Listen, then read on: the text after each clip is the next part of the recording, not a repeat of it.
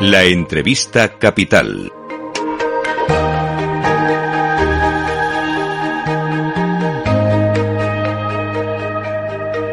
Brasil y Lula da Silva, su nuevo presidente, son los protagonistas mundiales este lunes 31 de octubre. Ya son seis eh, principales economías latinoamericanas gobernadas por líderes de izquierda. Colombia, Chile y ahora también Brasil, con un apretado margen, Lula da Silva vuelve al gobierno. Vamos a ofrecer análisis geoestratégico de los desafíos que enfrenta Lula da Silva en su vuelta al poder.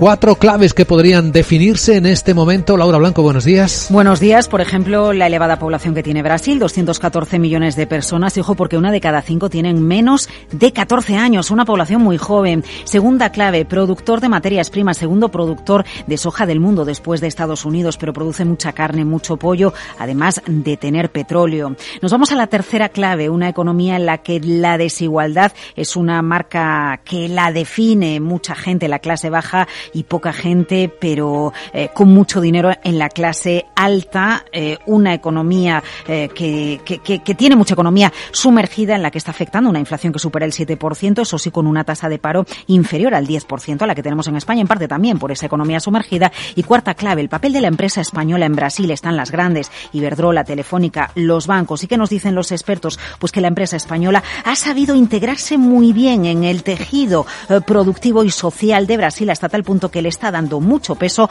al talento local para ser bien recibido. Cuatro claves que sirven para entender en qué situación está la economía más poderosa de América Latina. Bien, pues vamos ahora con el análisis geoestratégico, geoeconómico, con don Vicente Palacio, director de Política Exterior de la Fundación Alternativas. Vicente, ¿qué tal? Muy buenos días. Hola, muy buenos días. ¿Qué tal? ¿Las claves para usted de la victoria de Lula da Silva de su vuelta al gobierno?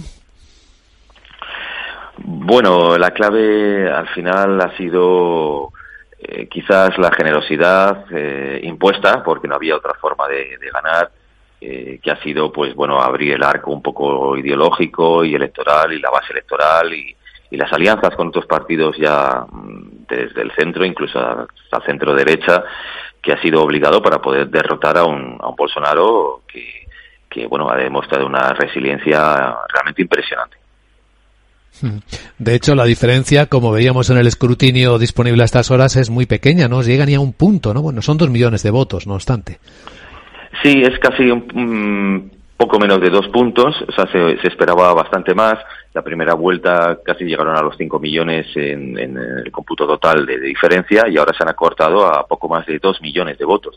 Es muy poco eh, realmente y era menos de lo que se esperaba. Eh, en la última en la última eh, recta de la, de la carrera por, lo, por, parte por lo menos de los de los partidarios de, Lula ha sido realmente muy ajustado se esperaba algo muy ajustado así ha sido ha sido una noche eh, de infarto eh, y bueno pues estos son los resultados al final el resultado es que Bolsonaro se va ya veremos cómo se va porque todavía le quedan dos meses de gobernación hasta el 1 de enero y, bueno, pues las espadas están en alto en, muchos estados, eh, sobre todo los más ricos de la, del país, empezando por Sao Paulo, que es la prácticamente la tercera economía latinoamericana, si se la toma separadamente, a veces hablamos de California como uno de los estados más, más ricos del mundo, pero es que en el caso de, de Brasil, Sao Paulo, que va a tener a Tarcisio de Freitas, eh, un, aliado de, muy fuerte Bolsonaro como gobernador, pues es una economía fortísima.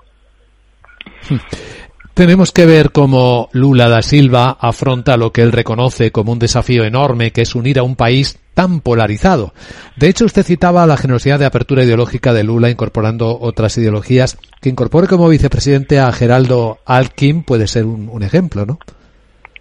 Sí, completamente. Eh, al que derrotó ya en las segundas elecciones en 2006 y que realmente bueno pues ha sido el ticket con el que un ticket clásico con el que se suele eh, acudir a la segunda vuelta de las elecciones hay que pensar que las las segundas vueltas presidenciales pues ya no es solamente tu proyecto el que la gente vota, tu proyecto ideológico o tu, tu digamos, tu, tu, grupo, tu tribu, si se quiere así, en un país como, como Brasil que está acostumbrado a, las transacciones continuas con casi 30 partidos diferentes en, en, el Congreso, en las cámaras, pues claro, esto ya es una práctica habitual.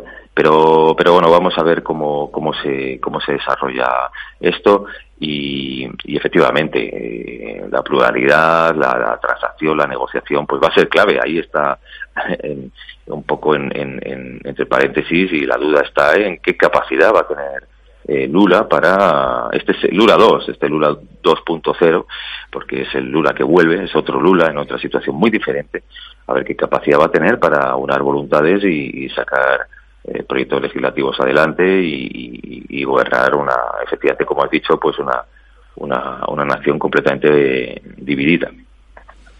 ¿Queda mucho resquemor sobre el pasado de Lula, sobre su condena por corrupción, o está perdonado en una parte por la población ya? Pues hay mucha parte, se ha demostrado que no, que no lo ha perdonado. Está claro que, y esto se ha visto también en los debates eh, electorales, ¿no? entre los cara a caras que han tenido Bolsonaro y Lula, pues le ha acusado sistemáticamente de corrupción. En el último le llegó a decir, respetó a la cara que, que, tenía que haber estado en, la cárcel y no en ese debate. O sea, realmente eso ha tenido mucho eco en muchos seguidores de Bolsonaro y en mucha, en mucha gente de la clase media brasileña que, que todavía recela recela del, del pasado y de ciertas prácticas corruptas eh, atribuidas al Partido de los Trabajadores. Eh, es verdad que la operación Lavallato, eh, encabezado por el juez Sergio Moro en su momento, pues bueno, fue de dudosa oportunismo político en ese momento, le impidió a Lula pues presentarse a la reelección de 2018, ahí tuvo el campo abierto Bolsonaro y realmente aunque se instrumentalizara con fines políticos, lo que dejó claro es que Brasil tenía y aún tiene un problema de cierta corrupción estructural, que va más allá, por supuesto, del, PT, sino que, que, bueno, que hay que abordar un poco entre todos, ¿no? Cuando habla de su relación, nueva relación que quiere tejer con los socios internacionales, cuando habla de buscar una nueva gobernanza global y de reformar el Consejo de Seguridad de Naciones Unidas, ¿qué alcance cree que tiene esta propuesta en, en, la, en las manos de Lula?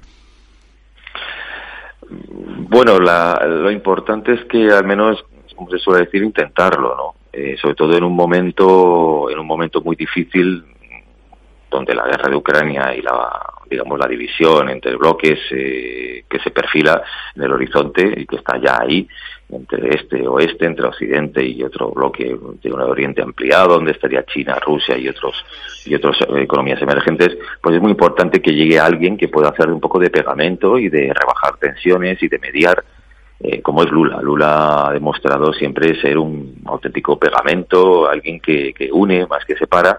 Esto ya lo hizo en la región con UNASUR en su momento, en su momento pues también se fuera acabará yéndose a pique por otros motivos, entre ellos el tema de Venezuela. Mm, pero lo que está claro es que Lula tiene en su mano pues llevar a cabo eh, y sostener causas eh, globales, empezando por la, defensa de la Amazonia, que es absolutamente clave eh, no solamente para la salud medioambiental del planeta y de la región, sino también para la economía. y siguiendo, desde luego, por la integración regional, mayor cooperación cono sur y a nivel de, la CELAC, de, la comunidad de estados latinoamericanos, por supuesto las relaciones con Europa, eh, son muy importantes. Hay un acuerdo en Mercosur que se tiene que, terminar de, ratificar y de aceptar por ambas partes. Eh, están los BRICS, todas las economías emergentes. Ahora hay una, eh, una noviembre, en tres semanas hay una mm, cumbre del G20 que tiene como anfitrión a, los indonesios y ahí va a ser también muy importante ver eh, bueno pues qué posicionamientos eh, y qué voz alcanza Brasil. En todos los aspectos también en la reforma de las instituciones internacionales han mencionado el tema de Naciones Unidas. Desde luego llevamos décadas con, la supuesta reforma del Consejo de Seguridad de Naciones Unidas. Es verdad que Estados Unidos y otros países lo, apoyan las, las, propuestas de, bueno pues de ampliar ese Consejo eh, permanente eh, ahí estaría también Brasil, pero bueno, mm, eso quizás va para más, eh, para más tiempo, para tomar más tiempo. Pero lo importante es que la gobernanza global tiene en Lula, pues, pues uno de sus adalides. Eso es importante. Sí. ¿Y con España qué tal se llevará Lula da Silva? Pues yo creo que estupendamente. Mm, desde luego con el gobierno actual, evidentemente hay una sintonía ideológica y política y de oportunidad muy muy fuerte o sea que el clima el clima político va a mejorar un poco porque estaba claro que bueno pese a que las relaciones eh, empresariales y de inversión han ido bastante razonablemente bien Bolsonaro ha sido eh, muy pragmático desde luego a pesar de una cierta ideología extrema en algunos temas morales y en, su forma de hacer política, en su gran populismo y en, y en otros mm, rasgos un poco negativos, pero está claro que eh, a pesar de todo conseguido mantener en un momento muy difícil la economía más o menos a flote eh, en comparación con otras economías, ha conseguido que la clase media y, los eh, emprendedores brasileños pues pues le tuvieran como, como referente eh, frente a un partido de los trabajadores o a un Lula que consideraban en, muchos aspectos un poco antiguo o, desfasado. Esa es una de las asignaturas pendientes de Lula, demostrar que eso no es así. Y pero en todo caso la, relación va a ser va a ser buena y va, va a influir seguramente a mejor en el, en el clima de, de negocios, eso, eso seguro. Don Vicente Palacio, director de Política Exterior de la Fundación Alternativa, gracias por compartir su análisis en Capital Radio y buen día. Muy buen día a todos, gracias.